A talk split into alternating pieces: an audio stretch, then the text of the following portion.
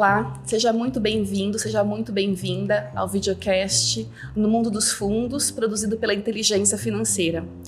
Eu sou Denise Godoy, editora da IF, e eu quero apresentar para vocês quem são as pessoas que cuidam do seu dinheiro, de um fundo de investimento, um, quem são as pessoas que escolhem os ativos, quem são as pessoas que decidem a hora de comprar e de vender ações ou títulos, o que eles pensam, a história de vida deles, a história de vida das gestoras. A gente está aqui hoje, inclusive, no coração da Faria Lima, que é o Centro Financeiro de São Paulo. Eu quero apresentar para vocês, então, os dois sócios, fundadores e gestores da Genoa, André Raduan e Emerson Codonho. Obrigado, obrigado pelo convite daí. Obrigada, gente, Obrigado, pelo tempo de vocês. Muito prazer. prazer. É nosso. Como é que é para vocês pessoalmente administrar o dinheiro de outras pessoas? Como é que vocês dormem à noite? Como é que funciona isso? Bom, é bastante responsabilidade, a gente sabe disso. Talvez, assim, o que permita que a gente durma à noite, né? Que é bom dormir à noite, porque senão a é gente não vai, é. não vai conseguir fazer nosso trabalho direito, né? É, a gente tem que, tem, tem, que ser, tem que dominar né, essa ansiedade. E eu acho que o que ajuda isso é a experiência que a gente tem, né? De muitos anos, né? Antes de a gente estar tá nessa posição, né? De, de gestor, né? A gente acumulou um monte de experiência, né? Inclusive é, fora da indústria de, de fundos, né? E, e, e, que permitiu a gente chegar assim e conseguir é, é, manter a tranquilidade, né? Que eu acho que é, que é bem importante. Não dá para dizer que é, é, estável, né? É sempre assim, muito tranquilo. É, tem momentos que, que exigem, né? É, um, um, um comportamento diferente, né? E uma noite mal dormida mas, mas eu acho que, assim, na medida do possível, a, a gente se controla, né? É, eu acho que é importante isso mesmo. Ao longo do tempo, você vai aprendendo a lidar, né? Eu acho que isso acontece em todas as profissões, mesmo os médicos, na primeira vez que tem uma cirurgia difícil, perde um paciente, ao longo do tempo você vai vai lidando melhor com as situações, né? E de fato, é, se você está mais calmo, se você tem uma uma vida mais, né, fora daqui, uma vida mais tranquila, equilibrada, você consegue, né, gerir melhor, pensar melhor. Mas um detalhe, assim, por exemplo, família eu não gosto, não sei você, eu não gosto que bote dinheiro muito, não. Familiar. Eu... Familiar, né? É, o nosso, né? O até nosso, por alinhamento, até né? Por alinhamento, também tá, tá, tá aqui. Claro então, sim, assim, a gente fica preocupado com o dinheiro dos clientes, da mesma maneira que a gente está preocupado com o nosso. Claro. É, mas sim, acho que familiar. É, porque, porque tem... senão todo final de ano, tudo, tudo, Natal, vira só esse assunto. Ah, é? Como é que os primos todos, como é, é que eu faço com o meu dinheiro? É. Exatamente. O assunto normalmente acaba aí nisso, então... É, pois é, até porque o ambiente familiar é justamente bom você pensar em outras coisas, né? É, é Sem é, dúvida. Aproveitar o, o, outro, outro, outros lados né, da, da vida, né? E, e num, num tom mais sério, assim, é óbvio que a gente, né, a gente entende a responsabilidade de tocar claro, o dinheiro claro. dos outros, né? É, tem muitos projetos de vida ali, né? São, são, são coisas bem, é, são bem relevantes, né? Dinheiro é, proporciona né, desde a sobrevivência até um, né, um, uma educação de familiares. Então, assim, a gente entende bastante a responsabilidade. A diferença é que é, uma notícia muito relevante, ela pode acontecer a qualquer momento. Sim. E se você pode estar tá, é, é, lá envolvido né, com o seu trabalho é, e não se atentar a isso. Uhum. A gente vai estar tá envolvido com o nosso trabalho, que é justamente tá monitorar isso em tempo integral, né? Então, por isso, quando é, é, algumas pessoas vêm falar comigo, né? Eu, eu até não faço propaganda da Genoa, eu falo assim, ó, eu acho que você devia colocar seu dinheiro em fundos. Uhum. E às vezes eu, já, já aconteceu de eu nem mencionar. Eu falo assim, pô, eu posso até fazer uma lista para você, mas. Jura? Que e legal. eu, não, eu nem menciono porque, tipo assim, é para a pessoa ver que é, eu tô falando aquilo com isenção de interesse. Perfeitamente, sim, claro. Conta um pouquinho da estratégia, então, da Genoa. Eu queria pegar esse gancho de como reagir então às notícias que acontecem? Qual que é, vocês têm uma visão mais de longo prazo? Como é que vocês mudam a carteira de acordo com mudanças do cenário? Quer contar um pouquinho como é que vocês pensam? A gente tem uma, uma estratégia que parte principalmente olha a parte da macroeconomia. Né? Então a gente investe bastante em pesquisa macroeconômica. O que, que é isso? É você conseguir tentar identificar os diversos ciclos. Né? Uhum. Então, se a economia está em expansão, se o PIB está crescendo, se o desemprego está caindo, se a inflação está acelerando, qual o momento que a inflação vai desacelerar, que ela vai virar. Então a gente gasta bastante tempo e temos hoje dos 12 profissionais dedicados na área econômica para formular esse cenário econômico, né? que ele começa desde um processo de coleta de dados, né? então desde é, de assinatura de, banco, de base de dados que a gente tem, de terceiros, até coletas próprias que a gente faz na internet, por exemplo, buscando preços na internet, um, um exemplo, para fechar um cenário usando modelos também macroeconométricos de, de ponta, para fechar um cenário. Ah, o Brasil vai entrar num ciclo agora de crescimento, um ciclo de queda de inflação, e aí a partir disso você então identificar os investimentos. Né? É, se a gente está vendo um ciclo forte de expansão, é, provavelmente a renda variável, a bolsa vai ser um ativo que vai performar bem. É, se a gente está vendo um ciclo de des desinflação, provavelmente você no mercado de pré-fixado você vai, você vai performar bem. E é, e é óbvio que assim, é muita informação que vem, muita informação que é processada, e aí a gente toma essa decisão que é reavaliada diariamente, diria, a cada minuto quase. No mercado emergente, é, bom, nós, eu acho que todo mundo aqui é brasileiro, quem está me ouvindo também, provavelmente, sim, a gente tem muita volatilidade política, muita volatilidade econômica, né? Os governos mudam, políticas econômicas mudam. Então a gente acha que tem que ser um horizonte um pouco mais curto para você estar tá ali em cima do que está acontecendo, né? Se a gente estivesse num país mais, o país desenvolvido, você tem um ciclo é, um pouco mais estáveis, né? O mercado emergente são os ciclos são mais nervosos, vamos assim dizer. Então a filosofia é principalmente baseada em macro é, e uma gestão um pouco mais ativa. Apesar da gente é, é, ter todo o esforço né, para fazer essa modelagem macroeconômica, né, é, primeiro, é, algumas informações a gente não consegue colocar.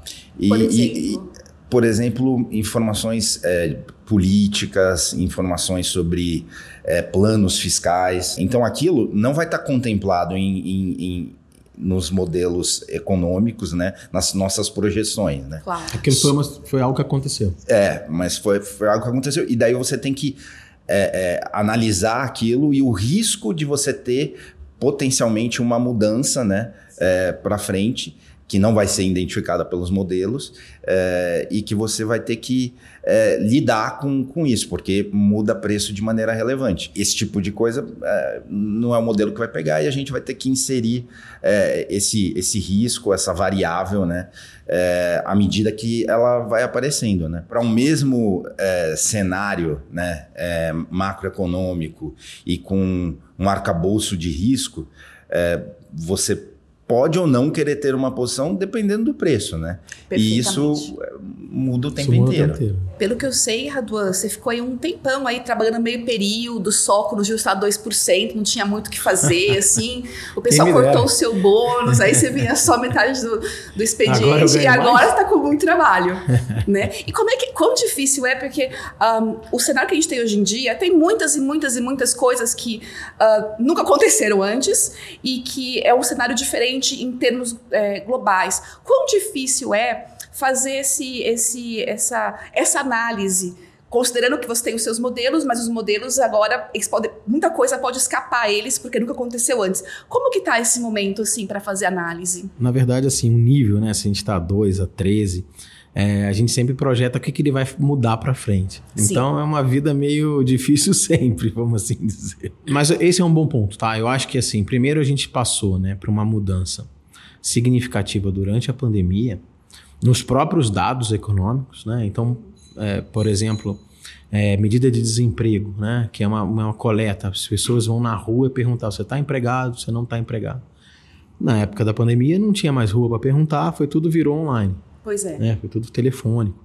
Então, assim, houve uma mudança, uma quebra ali importante do jeito que os próprios dados econômicos eram coletados, fora o próprio jeito que as pessoas se comportavam, né? A gente Sim. nunca viu. A última pandemia, acho que foi em 1916, uma coisa assim. Tem 100 anos. Então, assim, a gente não tinha é, outro período que não era nem comparável, não tinha internet, não tinha possibilidade de fazer home office.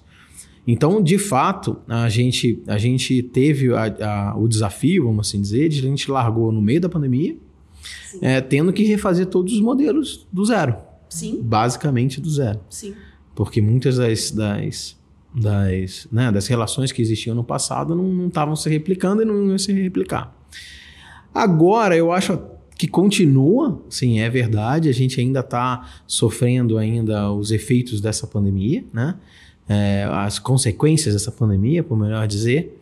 É, mas agora a gente já está entrando num, num, mundo que é um pouco mais é, comum. Há uma dificuldade, porque de fato, você, você comentou, a gente nunca viu inflação americana, nunca viu, desde a década de 70, não vê inflação americana rodando a 7, 8, 9%. Pois é. Isso é uma super novidade. Mas pelo menos agora a gente tem as, as, as variáveis econômicas soltas. Eu não tenho pessoas na, fechadas em casas que não vão consumir serviços. Perfeito. É, pelo menos agora a gente tem as, as variáveis normais é, funcionando. Por exemplo, durante a, a crise, você tinha. Você consegue ver o que as pessoas ganham de salário, né? Sim. Você consegue ter esse dado, quanto que aumenta, está aumentando a massa salarial. E ao mesmo tempo, isso sempre tem uma correlação histórica com a compra de, de bens ou Sim. compra de serviços. Né? No meio da pandemia não se comprava serviços. Sim. Então como que vai ser? Vai, vai vazar tudo para bens? Todo mundo vai deixar de pegar todo o dinheiro que ela consumir em serviço, consumir, vai consumir em poupança. Então assim, as, as relações se quebraram muito, ficou tudo muito diferente. Perfeito. Agora já é uma coisa mais normal, a economia já está aberta. Obviamente que tem setores que estão performando melhor, outros estão performando pior, mas as coisas já estão mais normalizadas. É, então, apesar assim, de estar tá difícil, porque tem muitas coisas que ainda são consequências da pandemia, eu acho que, bater na madeira, mas acho que nesse aspecto, acho que o pior já passou. A gente tá, tá vivendo né, a, a, a consequência né, ainda desse período, né? Sim. Porque no final a gente teve lá um, um período de juros muito baixo, não foi só no Brasil, né? Foi no mundo inteiro. Né? Sim. E agora o reflexo disso está vindo é, é, com inflação muito forte, né? É, ainda a gente teve esses eventos, é, eventos inesperados, né? de, de, de é, guerra, né? Sim. É, e, e, uma pressão né, de, em preço de energia brutal, né? No mundo inteiro, em especial lá na Europa. Mas a, a, a gente está revisitando, né? Números de inflação que principalmente no mundo desenvolvido, né, é, aconteceu há 40 anos atrás. Muito assim, diferente. É né? muito diferente. É. O Brasil viveu um tempo de inflação, então pelo menos a gente inflação entende é como com é a que gente. funciona. é. Pois é. E Emerson, você falou essa questão de o preço dos ativos. Um, conta pra gente um pouco que a sua área é mais ligada ao câmbio. Como que é a sua visão do câmbio, então, nesses fundos em que, uh, nos fundos que a Genoa gere? Como que você vê o câmbio e como é que você, qual que é a, a estratégia que vocês desenvolvem? Não necessariamente a gente precisa ter posições de câmbio. Por exemplo, é muito comum a gente, é, se a gente estiver otimista com o Brasil, eu vou ficar comprado em real, vendido em dólar, né? É, e eventualmente eu vou estar comprado em real, vendido numa cesta de outros países emergentes, se eu achar que tem algum motivo para a moeda do Brasil se destacar. A gente nunca é forçado a ter um determinado ativo ou um, um determinado grupo de ativos, né? Então, moeda é um caso. É, a gente vai ter a, a exposição àquela, àquele ativo se a gente achar que naquele momento é conveniente. Por isso que oscila muito. Então, é, eventualmente a gente pode ficar semanas, alguns meses com pouquíssima exposição a moedas de um modo geral, enquanto que é, é por outras vezes é, são as posições mais relevantes do fundo. Mesma coisa em relação a juros, mesma coisa em relação à bolsa. Tá? A gente é, é organizado de uma maneira, a gente tenta alinhar os interesses para a gente não ter nenhuma amarra em relação à escolha do, do, do, ativo. A, a, escolha, ela, ela, ela, a gente escolhe em função do, do custo-benefício que a gente acha que tem de estar naquela, naquele ativo. Então, sendo assim, é, daí vou dar um exemplo. A gente é, foi muito otimista em relação ao real é, durante vai, o início, no primeiro semestre inteiro. É, então a gente, como é que a gente operacionalizou, né? Como é que isso tinha, é, estava no fundo? A gente tinha posições é, que por vezes era uma combinação de vendido em dólar, né?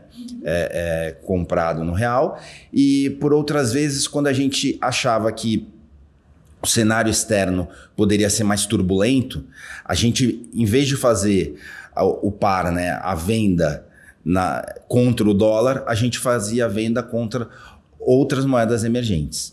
Então, isso foi uma posição bastante relevante durante o primeiro semestre. É, o real no ano, de fato, foi uma, uma, uma, um investimento bom, porque o real, de fato, foi uma moeda que performou muito, muito bem. É, acho que é uma das melhores moedas do ano, sem dúvida nenhuma. E a gente acaba é, é, é, é ganhando com essa, com essa oscilação. Não necessariamente só contra o dólar, que eu acho que é isso que é importante saber, mas quando o, o real performa melhor do que as outras moedas. E, o interessante é que é, pode ser para as duas direções. É, a gente, se a gente eventualmente ficar pessimista com o real, que não é o caso agora, a gente está mais neutro, vamos dizer assim, algum viés pessimista, mas não tão otimista quanto no início do ano, é, a gente pode fazer é, é, justamente o contrário, né? Comprar dólar é, é, e, e, tem um pouco a ver com essa questão, né? De a gente, a gente tem os instrumentos para navegar né, em cenários otimistas e pessimistas, né? Quando que é uma situação em que o real, que você está mais otimista com o real em relação ao dólar? A gente é, tenta fazer projeções de, de várias é, variáveis, indicadores econômicos. Né?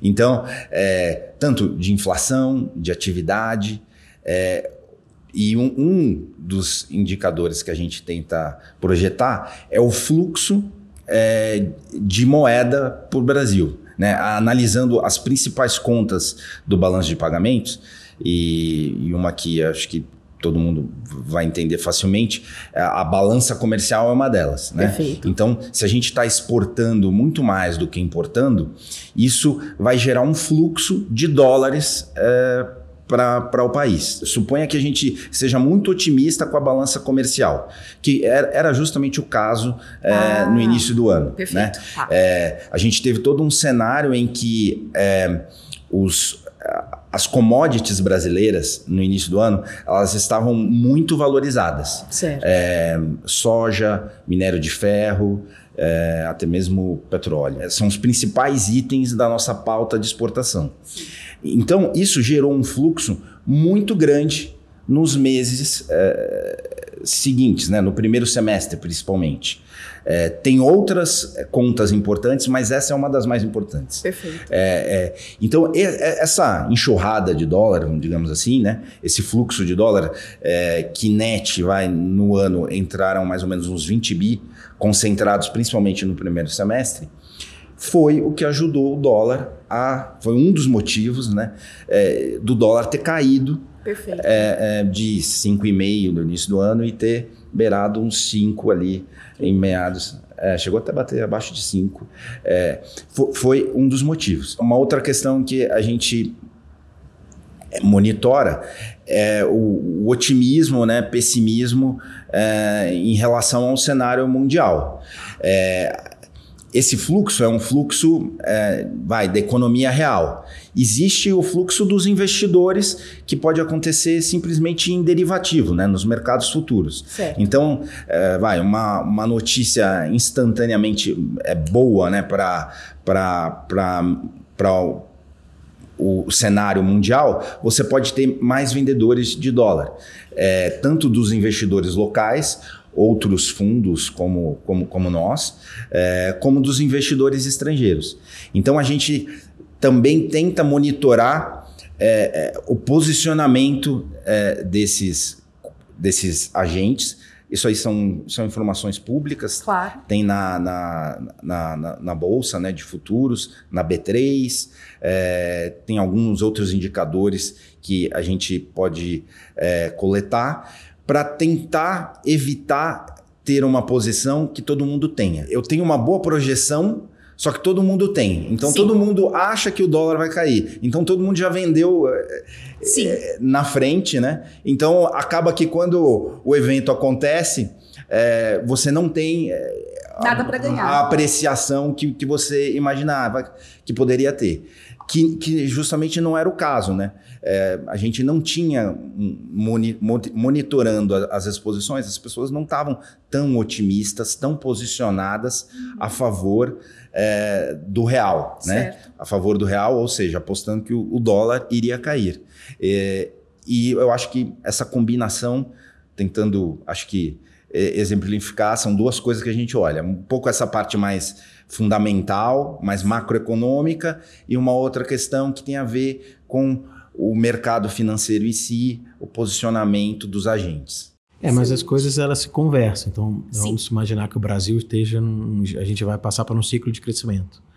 Em geral, você vai atrair investimentos. Sim. O investidor estrangeiro vem comprar ações, é, vem fazer um investimento de uma fábrica, é, que são os investimentos diretos. Então as, as coisas se, se falam, mesmo o fluxo financeiro, normalmente ele antecipa um pouco aquele fluxo real. Então está tudo ali meio interligado, então tem que monitorar não só o fluxo real de uma balança comercial, é, de um fluxo de viagens, por exemplo, mas também esse fluxo financeiro. E esse é mais, é, mais nervoso, né? Porque quando você tem lá uma. A, a balança comercial, ela a gente consegue projetar com um pouco mais de, de precisão, digamos assim, porque ela, ela depende muito do que aconteceu no passado. Né? Se você teve um, um é, preço de commodities favorável, é, o, o, desempenho da economia é, é bem medido, né? O, o, desempenho relativo, né? Quanto o Brasil está crescendo em relação ao resto do mundo, você consegue ter uma boa noção e, e, e, o preço da moeda, você consegue ter uma boa noção que você vai ter nos próximos meses em relação à balança comercial. Claro. Agora, o fluxo financeiro, ele, ele é mais sensível a essas questões que acontecem no mundo. É, então, se o Banco Central americano puxa os juros muito rápido, é, se você eventualmente tem um risco de recessão maior no mundo. Isso afeta quanto que os investidores estrangeiros vão investir tanto em renda fixa no Brasil como também em renda variável. E você falou uma coisa, talvez a gente possa é, tocar nesse assunto, que é a simetria de informações, uh, quanto é importante para o lado financeiro, né, da, da, da, da gestão dos ativos. Então, tem o um lado é, da economia real, que no caso do câmbio são as exportações, viagens, etc.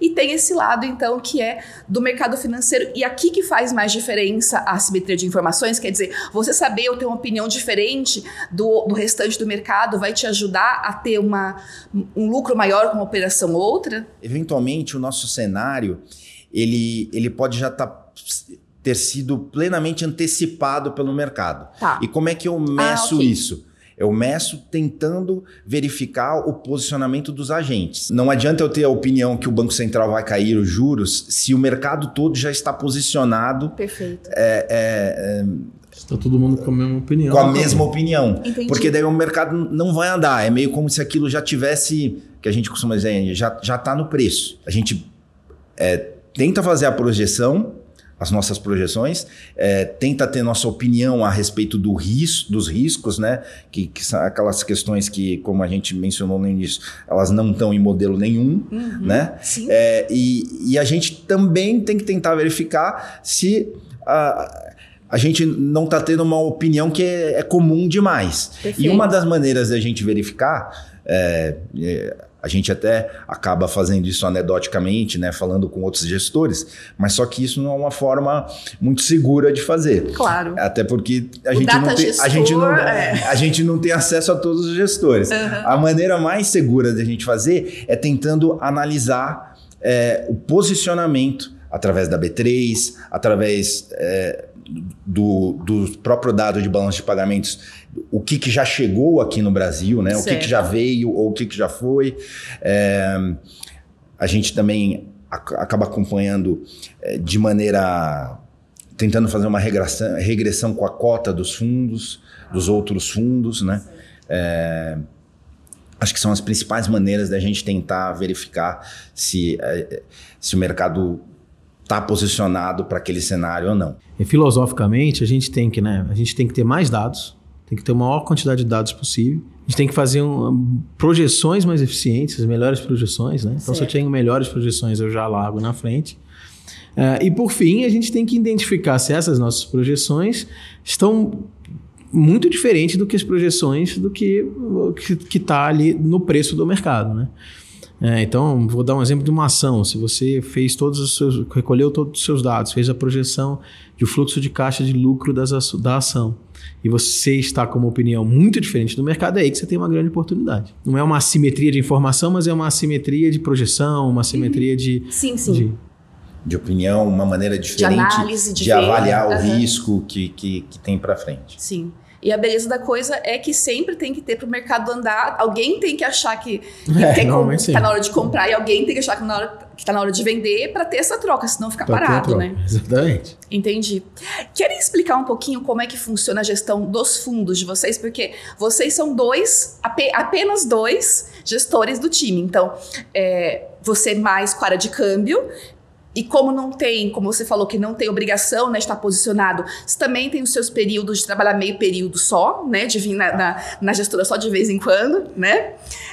O André está mais na parte de renda fixa. Quem são os outros? Como são essas áreas? E como é que vocês é, posicionam, então, pensando naquela analogia bem básica, que o fundo é uma caixa, né? Tem várias caixinhas dos ativos. Como que vocês fazem essa, essa gestão, então, entre as classes e entre os, todos os seus colegas? Vocês se conhecem há muito tempo, pelo que eu entendo, né? É, a gente trabalha junto há 13, se conhece a mais, mas trabalha junto vai fazer 15, né? 15 anos. 15 Caramba! Anos, 2007. É bastante tempo. Bastante tempo. Vocês sabem o que, o que um tá pensando. Ah, é. Passa, é passa mais tempo que com família, né? Com é. certeza. É. Você sabe mais o que ele está pensando sim, que no casamento, por exemplo, sim, com né? Certeza. Sim, sim, sim. Isso com certeza. Não tem como uma única pessoa, eu, o Emerson, a gente cobrir todos os ativos. A gente vai cobrir de uma maneira super ineficiente. Certo. É, então a gente tem que ter essa especialidade de cada um olhar aquilo que é, você, é, você vai conseguir focar. Não quer dizer que a gente, no momento das nossas carreiras, eu já olhei mais moedas, ele olhou mais renda fixa, já tivemos claro. momentos diferentes, né? Então, a gente também não é uma coisa totalmente alienígena um para o outro, né? Claro. Se me botasse a falar de criptomoeda, eu ia ter dificuldade, mas é, a interlocução de mercado de moedas, mercado de juros, é uma interlocução que a maioria é, é transita bem entre as duas. É, e isso é a mesma coisa dentro dos mercados de outros emergentes, né? Então, eu tenho eu foco mais em renda fixa de Brasil, o Emerson mais, que é o foco do fundo Brasil, né? Sim. O Emerson mais em câmbio é, no Brasil. É, a gente tem uma área né, que cobra emergentes, que o, o Mariano é né, o nosso sócio que toca, que ele também tem embaixo dele pessoas que vão olhar mais moedas emergentes, outros que vão olhar mais juros emergentes. Uhum. É, e por fim, uma área de renda variável, né, que é uma área que vai analisar principalmente a parte micro é, que é a parte ali é, mais ligada ao nome específico da empresa.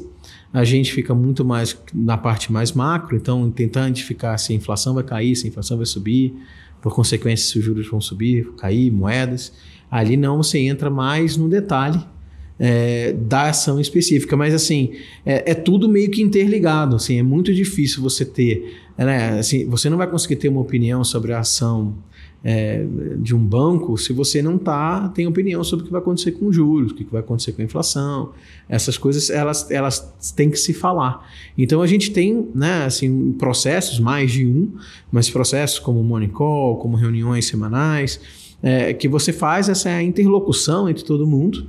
Sim. Né, justamente para essa informação é, transitar, girar. E no fim, é, cabe a nós, como gestores, assim, a gente identificar onde que está as oportunidades que no fundo saem dessas assimetrias. Né? Perfeito. Então, é, ah, não, agora todo mundo já espera que a taxa de juros até o final do ano fique estável. É, a gente também espera, não tem muito o que fazer.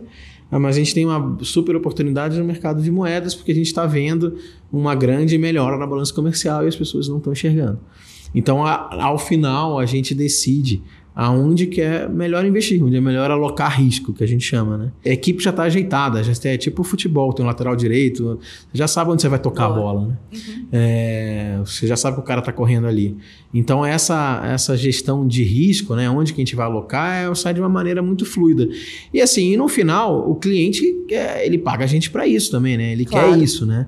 É, se a gente tivesse, por exemplo, ah, coisas muito estanques, não, não. Então, é, pessoa A vai ter 10% do risco, a pessoa B é, cobrindo país, vou dar um exemplo, tá? O, o, o cara A está cobrindo Colômbia, o cara B está cobrindo Rússia. Um tem 10%, outro também tem 10%. Esse cara da Rússia acabou, não tem que fazer mais. Sim, sim. É, claro. Então, assim, ele pode ser, ele pode ser levado ao caso né, se eu dou essa alocação estática de risco, levar o caso a tomar é, operações ruins, né? Assim, não tem muito o que fazer, mas eu tenho que fazer alguma coisa. Então, assim, é, essa eu acho que é um ah, diferencial entendi. nosso da Genoa de a gente conseguir é, alocar risco de uma maneira mais fluida, vai, mais inteligente, vamos assim dizer.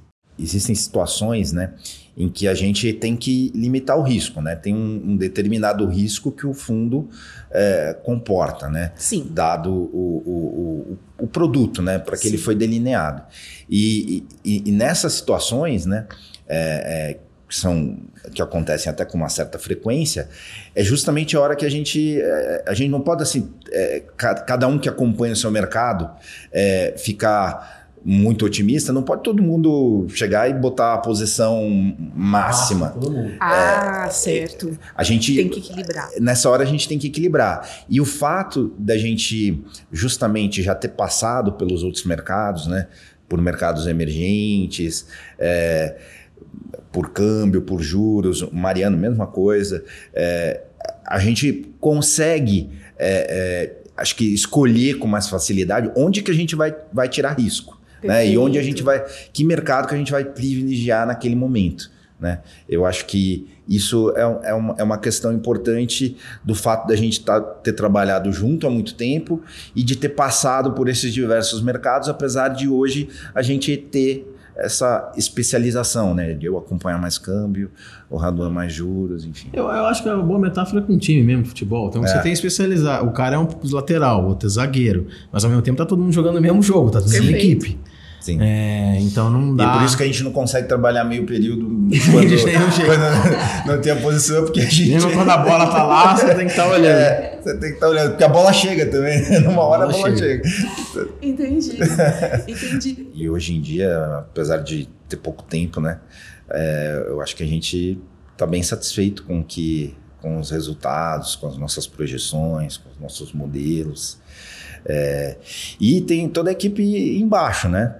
É, é, na gestão mesmo, né? É, São 21, sendo 11 em, na área macro, 10 na área micro. Tá. É, econômico 12, operations 17, 17, né? 17, né? E, e 50 e, pessoas 50 no pessoas no total, se essa soma bateu. Não, tem mais, são provavelmente outros, né? É, e e que não estão ligados a essas três áreas. E, e, e, a gente investe muito nessa parte de dados, né? A gente Sim. acha que, assim, não tem como, assim, a gente está totalmente fora dessa tendência mundial de que cada vez mais você trabalhar com, com big data, com grandes dados, cada vez mais trabalhar com, com modelagens mais, vai, é, inteligências artificiais, coisas nesse sentido. Então a gente está investindo bastante nisso. Hoje já tem oito profissionais nessa, nessa, na, para isso né, espalhado entre as áreas.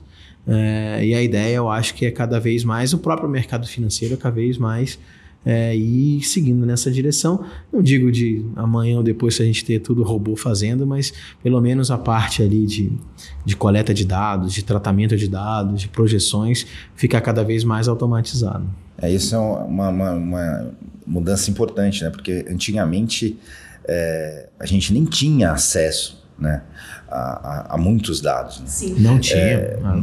O dado não existia, né? Sim. Então, algumas das variáveis né, que a gente analisa e que a gente tenta modelar, não era possível antes. Então, por exemplo, é, é, até hoje em dia existe venda de banco de dados, né? Sim. É, nós somos um, É, a gente compra alguns. compradores né, é, de bancos de dados, é, é, mas antigamente isso não, não, não existia. Então, Claro. assim, hoje em dia tem é, é, dado de gasto de cartão de crédito, né? De, de- em que setor.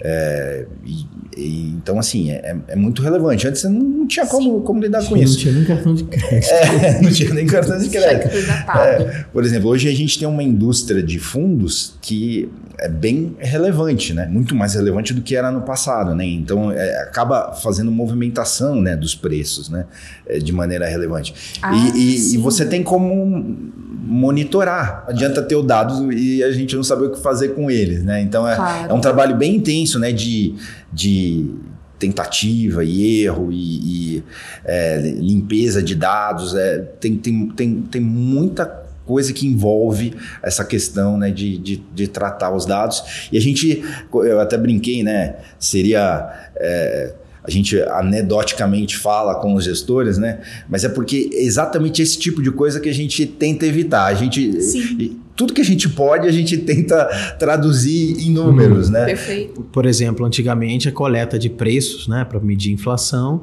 era feita por, um, por, um, por uma pessoa que ia lá, coletava, anotava. Sim. Hoje você consegue fazer tudo isso online. Tudo não, mas assim, 90% você já faz online. Legal. Então você já consegue entrar numa página do supermercado, já ver como é que está oscilando o preço de, de carne, de tomate. de- você pode entrar em dados da, é, de, de- de páginas de comparativos de preços de eletrodomésticos. Cada vez mais está aumentando e a própria, né, assim, a própria tecnologia vai mudando e você tem que estar atento para a mudança. É, o- por exemplo, a inflação entrou agora aplicativos de, de tipo Uber, é, aplicativo de mobilidade. É um item da inflação, coisa que não existia há poucos anos atrás. Então você tem que estar Nossa. coletando aqueles preços. Entendi. Então, assim, é, é uma coisa que você tem que estar sempre ali, vai na fronteira aí do conhecimento. assim. Fantástico. Muito legal. Mas olha, ah, vocês são bem modestos, porque 11 bilhões, ah, tantos funcionários em dois anos, no, no meio da pandemia, não é trivial. Como que foi? Vocês tinham o plano né, de montar a gestora, e aí, de repente, a pandemia bateu. Como vocês se sentiram naquela hora? Vocês pensaram em desistir? Foi tenso. Eu imagino. Como que foi? Vocês brigaram, vocês aí que vocês estão sempre juntos, enfim. Vocês brigaram, etc. Vocês pensaram em desistir e de lá pra cá, como é que vocês conseguiram conquistar a confiança de tantos investidores? A gente conquistou muito tempo um, um certo respeito né, entre, os, entre os participantes do mercado, os outros clientes, clientes finais. É, então, como a nossa história já era de muito longa, a gente realmente teve essa, essa vantagem de como a gente largou, a gente já largou conhecido, vamos assim dizer. Claro. E é algo que, que assim não sai da noite pro dia, você vai maturando na sua cabeça esse processo, né, de sair como Claro. então é um banco que a gente pô, deve muito, agradece muito, e, mas é totalmente ser diferente você ser um, um colaborador do- de um banco e ser o, o, né, o, o sócio de, de uma, de uma equipe, uma gestora. A gente estava confortável que a gente estava tomando uma decisão é, boa e que estava confortável que a gente, a gente tinha capacidade de entregar. E realmente aí vem a pandemia, você fala, putz, e agora, né? É, Desistir a gente nunca pensou. perfeito. A gente sabia que assim, a gente podia passar por um momento de dificuldade, mas assim, é, também todo mundo estava na mesma dificuldade, né? Então Exato. não era, não era algo que era particular pra gente, né?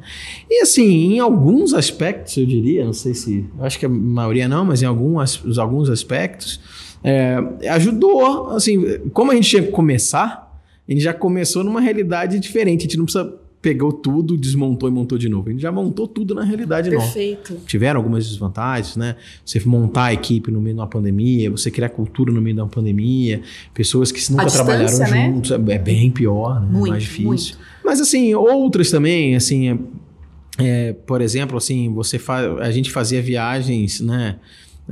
Para encontrar clientes, etc. Virou tudo no mundo virtual, que gerou uma, muito mais agilidade. Claro. É, mesmo, mesmo em reuniões que Seria nós impossível fazer a mesma quantidade de reuniões que a gente fez, assim, né? De tipo pré-venda do fundo. Sim.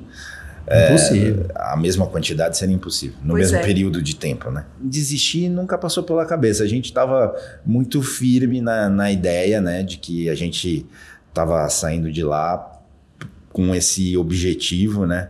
E, e nunca foi tenso, não vou dizer que não foi, né? Porque assim, a pandemia foi tenso para todo, todo, mundo em é. todos os aspectos, né? Não, não só no, no, aspecto profissional, né? Exato. Mas então foi mesmo, foi tenso.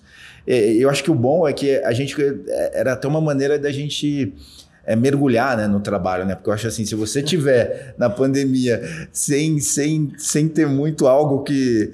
É, Pensar. É, sobrou tempo. É, sobrou um tempo ali no início para a gente mergulhar. É, Ótimo.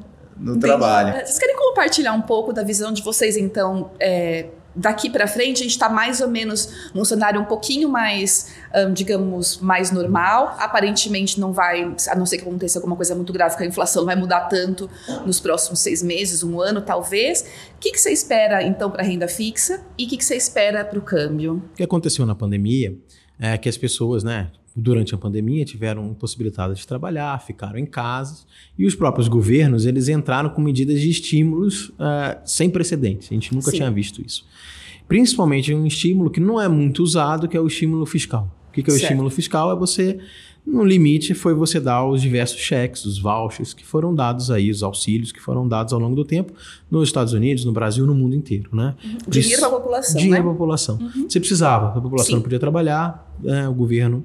E nesse processo, o que acontece é que o governo acaba né, transferindo dinheiro dele, o governo se endivida e entrega esse dinheiro para o setor privado, né? Para as famílias, para as empresas, né? Obviamente, esse dinheiro, né, ele, ele, ele acaba subindo dentro da pirâmide social, vamos assim dizer. Então, né, as pessoas mais humildes, elas gastam o seu cheque, mas ele gasta numa supermer no supermercado, o dono do supermercado aumenta o seu supermercado, é, ou é, constrói uma casa nova e por aí vai, né? Então, esse dinheiro, ele foi vazando do, do setor público para o setor privado. E quando a gente chegou e começou a analisar os dados, a gente falou, olha, esse volume é tão colossal que essa economia não vai desacelerar da maneira que as pessoas esperam. Ah, Ela vai migrar. Tá. Né? Assim, esse dinheiro é, é tão grande, chegou no ponto do Brasil, Estados Unidos também, uhum. né, da massa salarial ampliada, ou seja, o volume de, de recursos que você ganha de salários e assistências, Sim. aumentar durante a pandemia. A gente olhou e falou: ó, essa economia é uma economia que vai reaquecer. Certo. Ela não vai ser tão fraca. Né? Ela vai reaquecer de maneira diferente, mas ela vai reaquecer. E assim, e durante a pandemia tiveram, né, obviamente, né, diversos, ah, agora passou, aí teve outras ondas, etc. Mas a gente tinha a crença que assim que terminasse a pandemia, graças a Deus, né, parece que agora já terminou, é, a economia ia sair cantando pneu, ia ser forte, né? Perfeito. Primeiro, ela foi uma economia que foi consumo só de bens, né? As pessoas não poderiam, não podiam consumir Viagem. É, viagens, serviços, cabeleireiros, restaurantes, bares. Então consumiram tudo em bens, né? Então foi aquele boom de eletrodoméstico. É, air fryer, máquina de fazer pão. Todo de reformas em casa. É. É, foram, foi assim, e, e, isso daí, obviamente, né? Você não consegue é, produzir da mesma capacidade que, que a demanda está aumentando, né? Então, de repente, todo mundo resolveu trocar de eletrodoméstico. E, de repente, ao mesmo tempo, algumas fábricas estavam fechadas de eletrodoméstico por causa da pandemia. Sim, e faltava peças, faltava insumos. Faltava peças, né? faltavam uhum. insumos. Então, teve um descasamento grande, né? Do que a gente chama de oferta e demanda, que gerou uma inflação muito grande.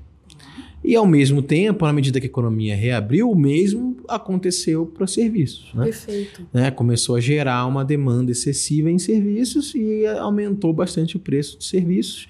E aí o que a gente viu, que era um debate que acontecia de muito tempo, era ah, a inflação é problema de oferta, é problema da falta de peças. E a gente tinha um diagnóstico Sim. que era o problema, não era só esse, o problema era que esse estímulo fiscal e monetário, vai, da queda de juros era tão grande que era um problema de demanda. A demanda estava aumentando muito. Entendi. Durante a pandemia, a, a venda de, de, de chips e semicondutores aumentou 40%. A Entendi. transação internacional. Então não era que estava com problema de oferta, né? Estava produzindo 40% mais de chips e semicondutores e afins. É que o consumo, aumentou a demanda aumentou, mais. sei lá, dobrou. Então a gente acreditava que assim os, os bancos centrais iam ter que subir os juros, né? É, o mecanismo, você quando você sobe juros, né, você torna a compra, vai, parcelada, vamos assim dizer, ou as compras financiadas mais caras, Sim. você reduz a demanda, né? E aí você, e você eventualmente reduz a inflação lá na frente. Né? Os governos, né, por conta dos diversos problemas de, de pandemia, não iam conseguir da, da mesma forma, na mesma agilidade, né, fazer um ajuste. Né? Então, se você também né, você não ia você não consegue retirar o cheque de uma noite para da, da noite para o dia, você continua uma manutenção. Então, assim, caberia aos bancos centrais essa agilidade. O mundo todo foi nesse processo. O Brasil, acho que foi o primeiro, se não foi o primeiro, foi um dos primeiros, né? Saía de uma taxa de juros muito baixa, 12%, 2%. Isso. E levou para uma taxa de juros que é o que a gente chama de restritiva, né? Hoje a gente já vê né, que com essa taxa de juros a economia vai desacelerar Perfeito. E no segundo momento a desinflação vai desacelerar. Então a gente está nesse momento que a gente acha que começa a ver essa desinflação. É, então, por exemplo, para o Brasil, né, Estados Unidos a gente acha que demora um pouco mais a desinflação. Certo. Né, eles, eles começaram mais tarde esse processo. Eles estão com a economia mais aquecida. O Brasil nunca teve tão aquecido quando eles estão.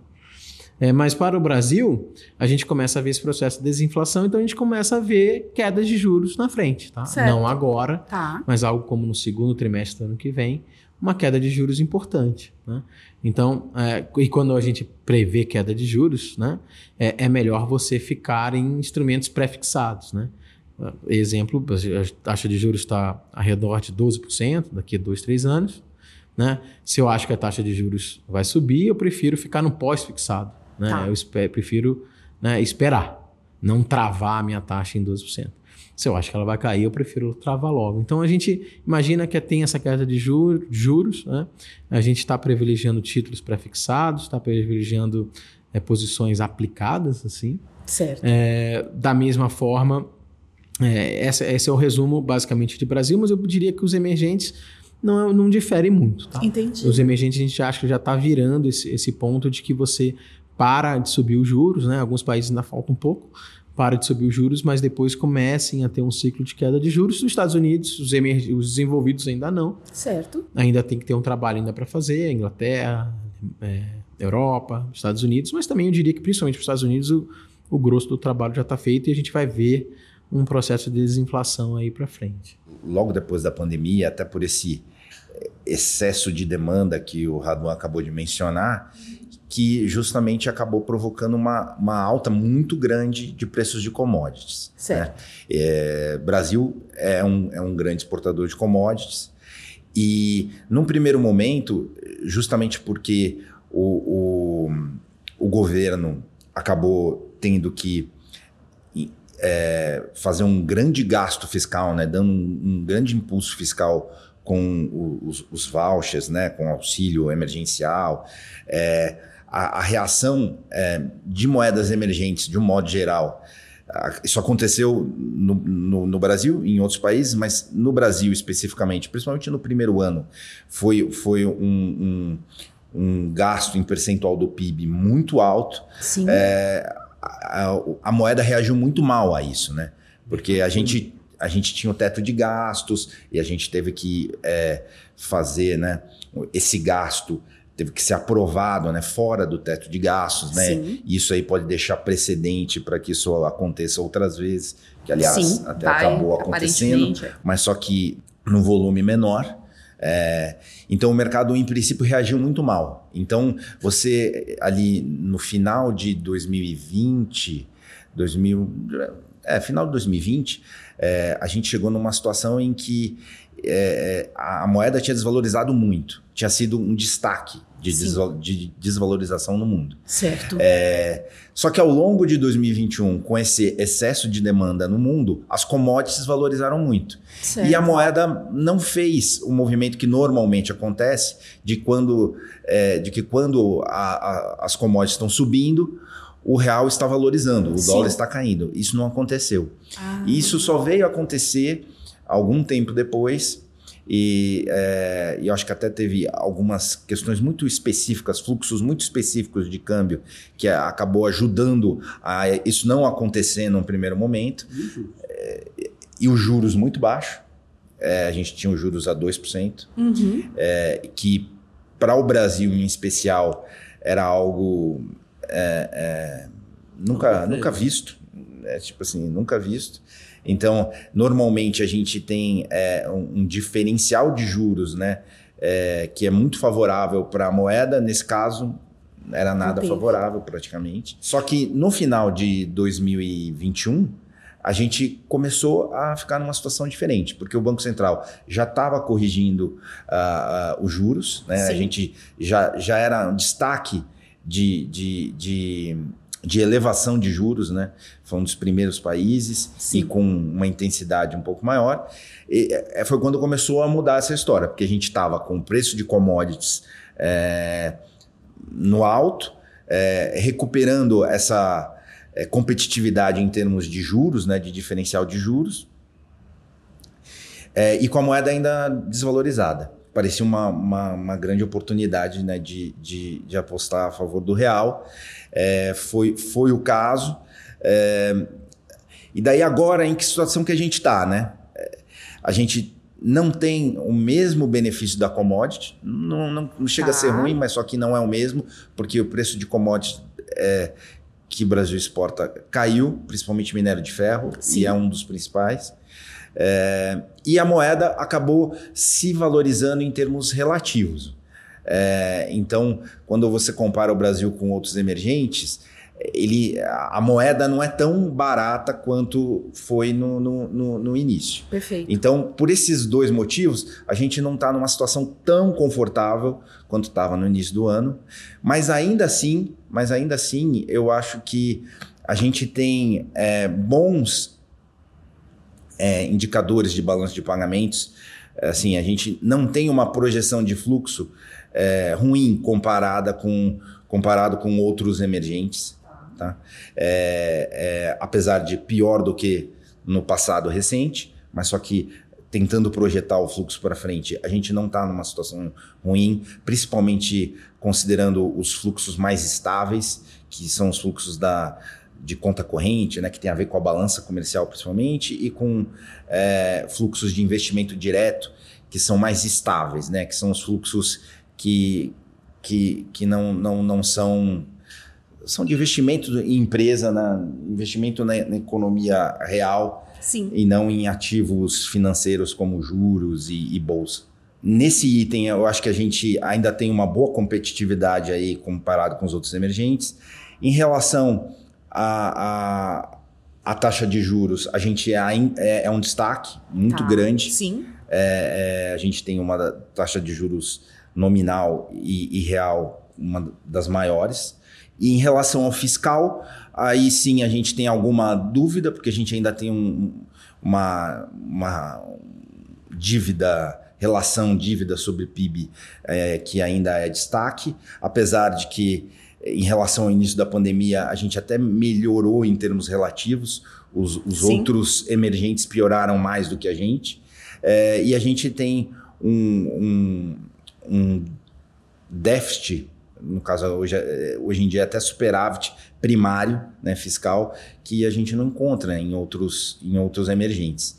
Então eu diria que num cenário é, externo é, mais estável, é, seria até o caso de a gente ter alguma uh, exposição a favor do real. É, eu acho que agora, recentemente, a gente teve uma uma alta muito grande de juros em países desenvolvidos. Sim. É, tanto porque a inflação nesses países está se mostrando mais resiliente. É, e isso acabou provocando reação né, de, de alguns bancos centrais. É, e também por algum temor em relação ao a, a, fiscal de alguns desses é, países desenvolvidos. E normalmente, quando acontece isso, você tem variações grandes. É, grandes variações de juros em países desenvolvidos, Sim. isso acaba é, provocando um ambiente que é, é adverso para os ativos é, de um modo geral. A gente está esperando um, um, cenário mais estável no mundo é, e a partir daí eu acho que o real pode vir a ser uma boa, uma, uma, uma boa aposta olhando para frente, até porque é, eu dos locais, eu não consigo dizer isso com, com, com muita confiança, mas eu sei que os investidores estrangeiros têm pouca exposição ao real. Perfeito. Então, é, tem espaço. Tem espaço. Potencialmente tem espaço para alguma valorização. Fantástico. Muito bem. Obrigada, então. Parabéns pelo trabalho de vocês. Muito obrigada. E eu digo que o jornalismo, o trabalho, a parte mais legal é ter a chance de conversar com pessoas como vocês que estão fazendo e a gente aprende tanto. Eu espero que os nossos espectadores também da IF também tenham aprendido tanto quanto eu aprendi com vocês. Obrigada, é, viu? Obrigado, ter que oportunidade. oportunidade de falar sobre a nossa empresa. E aí, você do outro lado, gostou da nossa conversa de hoje com o André Raduan e com o Emerson Codonho da Genoa? Segue a gente então nas redes sociais, arroba SigaIF para não perder nenhum episódio. Nosso site www.inteligenciafinanceira.com.br e eu espero vocês então para o próximo, nossa próxima conversa com grandes gestores de investimentos do Brasil. Obrigada.